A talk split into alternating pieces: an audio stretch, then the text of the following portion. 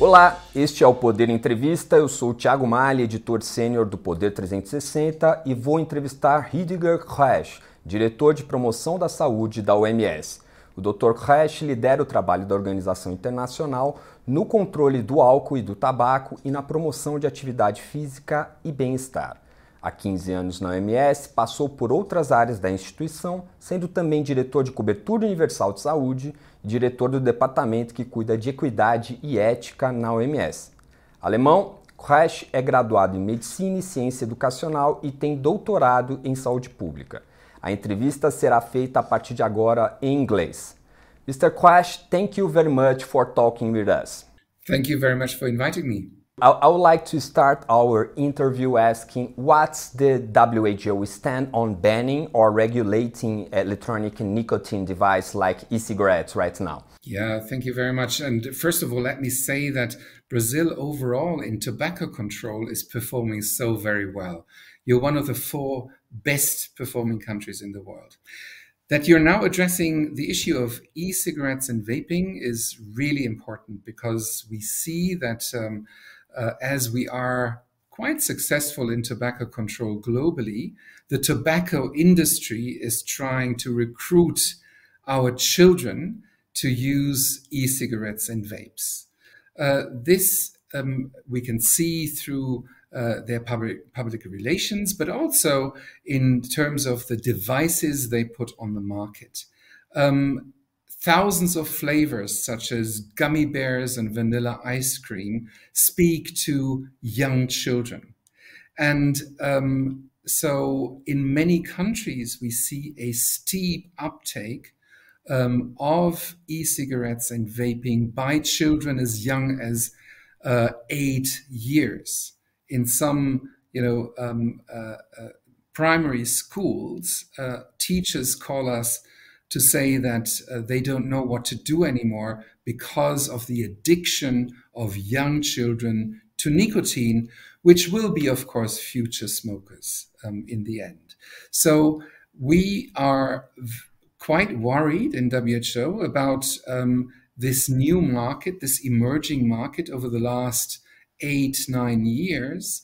And we see uptakes of uh, e-cigarettes and vaping uh, in, in the in the hundred percent range in only the last two years. So this is an evolving issue, and we've gathered all the evidence uh, in the past eight nine years to uh, now come up with a, a strong call for action to government to governments and the basic things here are to say that we, we completely understand if countries would completely ban e-cigarettes and vaping as you do right now in Brazil.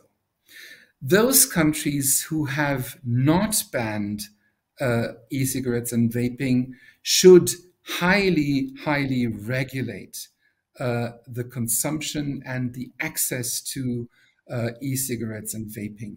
So you need to ensure that in the end, e-cigarettes do not get into the hands of children and young people. Now, this is difficult, of course, to um, to control because much of the purchases of e-cigarettes and vapes are done through the internet.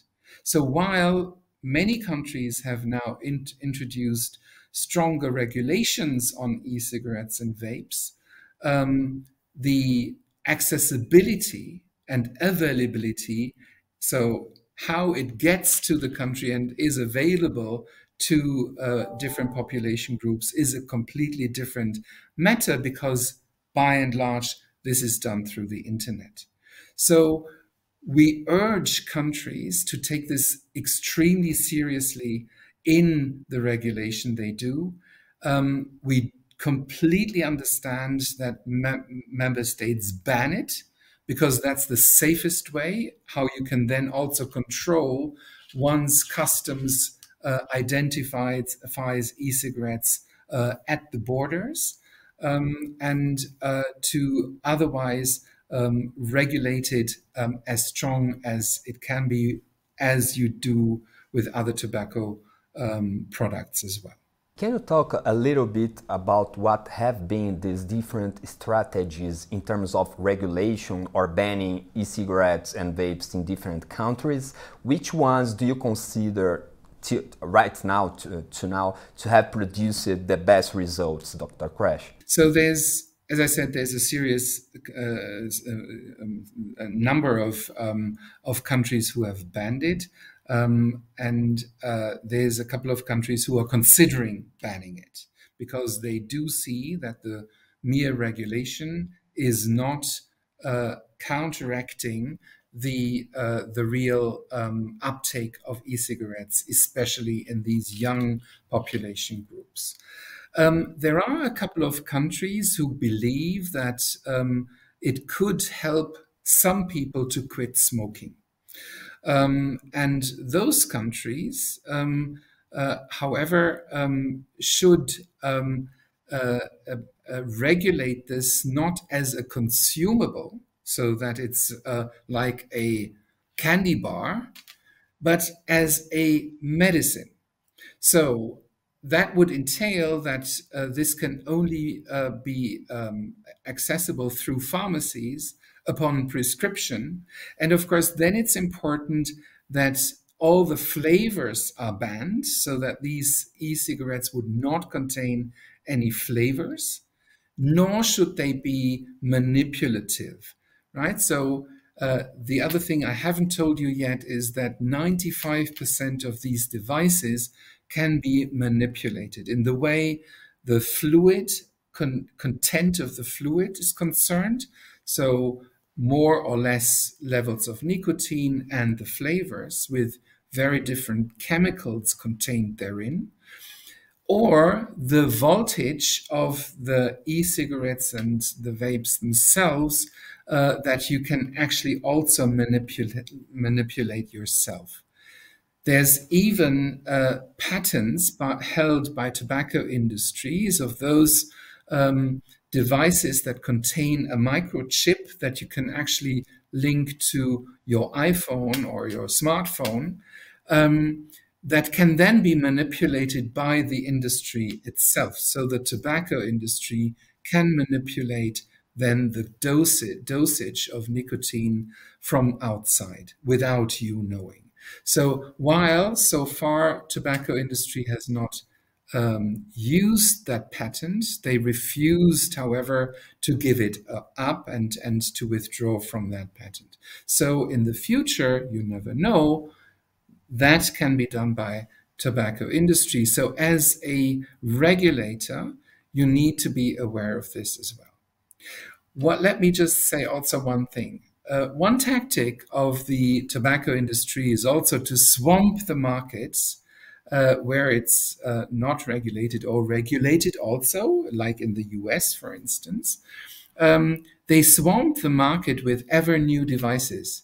3,000 per month new devices, while the regula- regulatory authority then needs to re- regulate one specific device. You cannot regulate all the 3,000s at the same time, but you need to regulate them individually. No regulatory authority is able to do this in due time.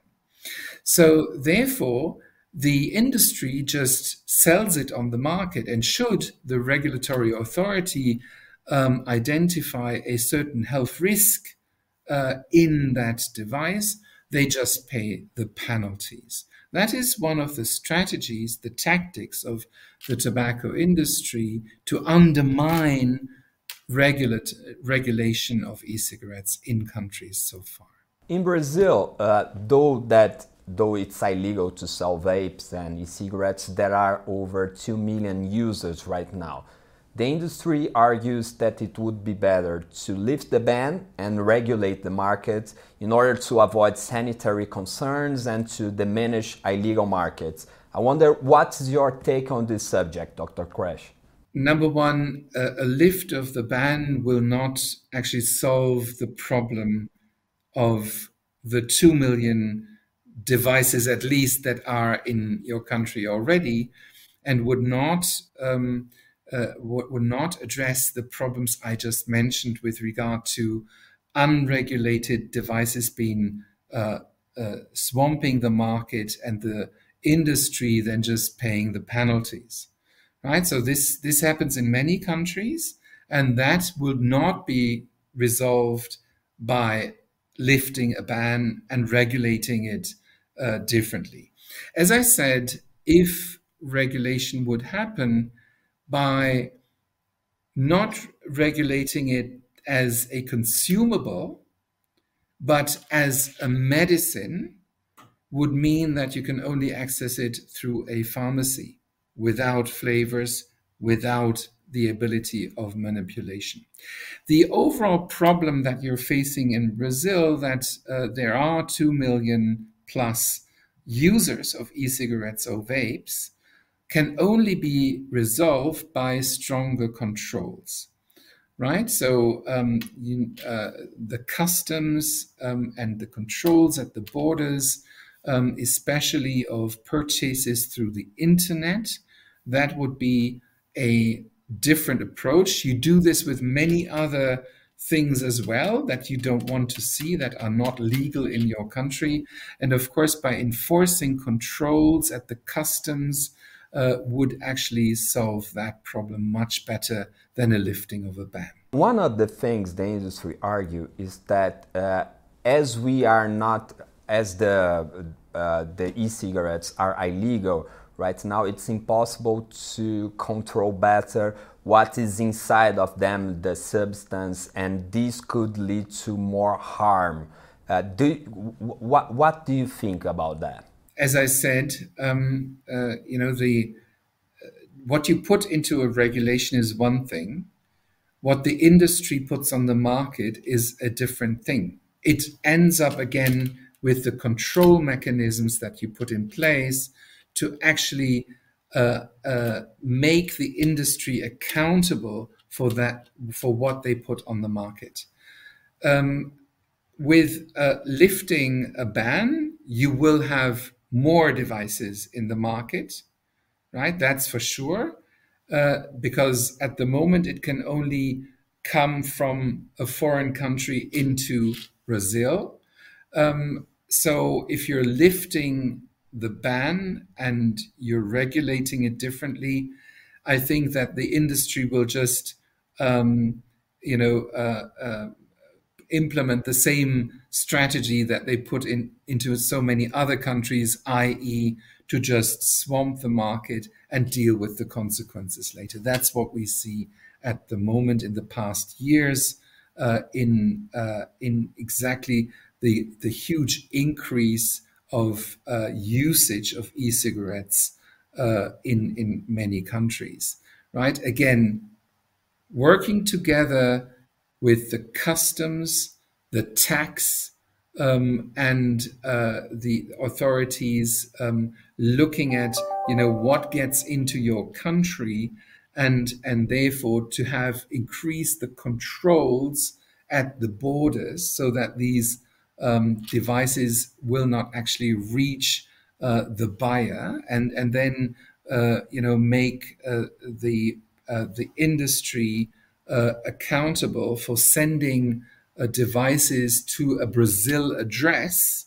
So to put the blame also on the industry that they can just not send a, pack, a, a, package, a parcel uh, containing an e-cigarette or vape device to Brazil. So to put the the responsibility on the industry uh, will actually decrease the problem. There is a debate whether e-cigarettes can be a way of uh, quitting smoke. Uh, one of the tobacco companies' arguments is that switching uh, regular cigarettes for electronic ones could lead to harm reduction.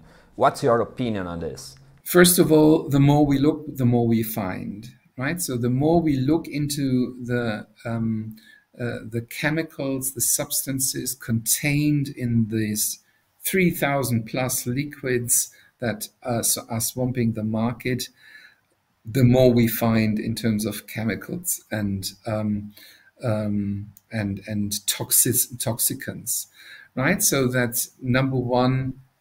E-cigarettes are harmful. That's to be said. So um, the the industry has often argued with uh, harm reduction. Just uh, think of the whole arguments about filter cigarettes. They said, oh, we're putting filters to cigarettes and that will reduce the harm. That's not true. The evidence shows that uh, filter cigarettes are as harmful as uh, cigarettes, and they are definitely very, very harmful. Right? So, uh, this argument of harm reduction is not really usable. Um, now, what we also see is that very few people really would switch from one uh, product to the other, but most have dual use. That means they're smoking normal cigarettes and there's, they're, they're puffing e-cigarettes at the same time, right? So um, what is in the interest of the tobacco industry is that we keep and increase the number of nicotine addicted people right? That's their main concern. And once you're addicted to nicotine, you will actually use whatever is just available, right? And the other thing is, it is definitely a strategy for the tobacco industry to recruit new smokers. Smoking is their main business and that is not that they let this go. I mean, all this rhetoric about you know we're um, we're getting tobacco free is nonsense. At the same time, they're you know aggressively um, uh, targeting in in uh, you know countries and specific population groups. And the other thing is that they directly target children, right? Who once they are addicted will be addicted for a long time right? So that is what is behind this whole argument of harm reduction, which is a complete nonsense in this area of public health. WHO has recently released a report that shows uh, the, the, continuation of a trend uh, of declining tobacco use. On the other hand, there is data, as you mentioned, uh, showing rising numbers of children using e-cigarettes. Do you think that this e-cigarette trend uh, amongst children could harm the tobacco use reduction that we have observed in the last decades? Yeah, of course. Of course, that's the that's the goal of the tobacco industry. Uh, you know, they want their their markets back. So we see uh, a, a total reduction in the last two years only of 19 million smokers you need to look at this with regard to, at the same time, population growth of 149 million people in the world. So having a, a, total reduction of 19 million, where the industry expected a market increase of about 40 million uh, tobacco smokers in the last two years, this is really a big su- success of tobacco control. They, the tobacco industry, seizes any opportunity to actually interfere with the policies put in place. We see this on a daily scale, right? So, of course, they are targeting our children to be the next generation of tobacco users. That is where actually they see growth, and that is what they have in mind. They want to sell more cigarettes and they are now witnessing the big five tobacco global giants we have are experiencing now a decrease of their share values between 7 and 25% just in the past year. And that is, of course, due to the success in tobacco control.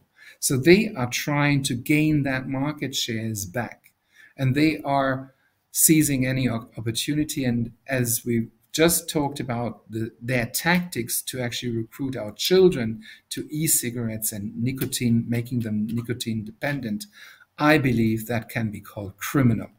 So therefore, in the interest of member states, of governments, it must be to protect our people from that surge of, of, of tobacco and, of course, these novel products. Products. We are having this year uh, the W the next session of WHO Framework Work Convention uh, on Tobacco Control. What do you think we can expect of this uh, next meeting? And if I don't know if there is anything that can be expected expected uh, specifically on this issue of e-cigarettes the, the member states will discuss uh, the issues of e-cigarettes and vaping amongst many other things.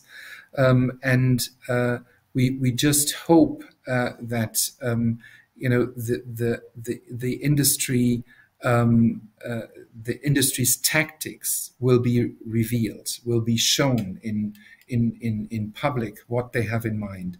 What we also know, however, is that um, uh, tobacco industries are trying to uh, actually um, uh, uh, interfere also with government delegations. They are offering to pay the participation of many additional delegates from some countries, especially in the African region, uh, to participate in the conference of parties. And then what we, of course, then can expect is that the, those delegates will speak um, uh, the rhetoric uh, of the tobacco industry. So we believe that we need to also make that public, uh, that the industry is trying to proactively undermine the governance mechanisms that we have in tobacco control. That is of high concern to us as well.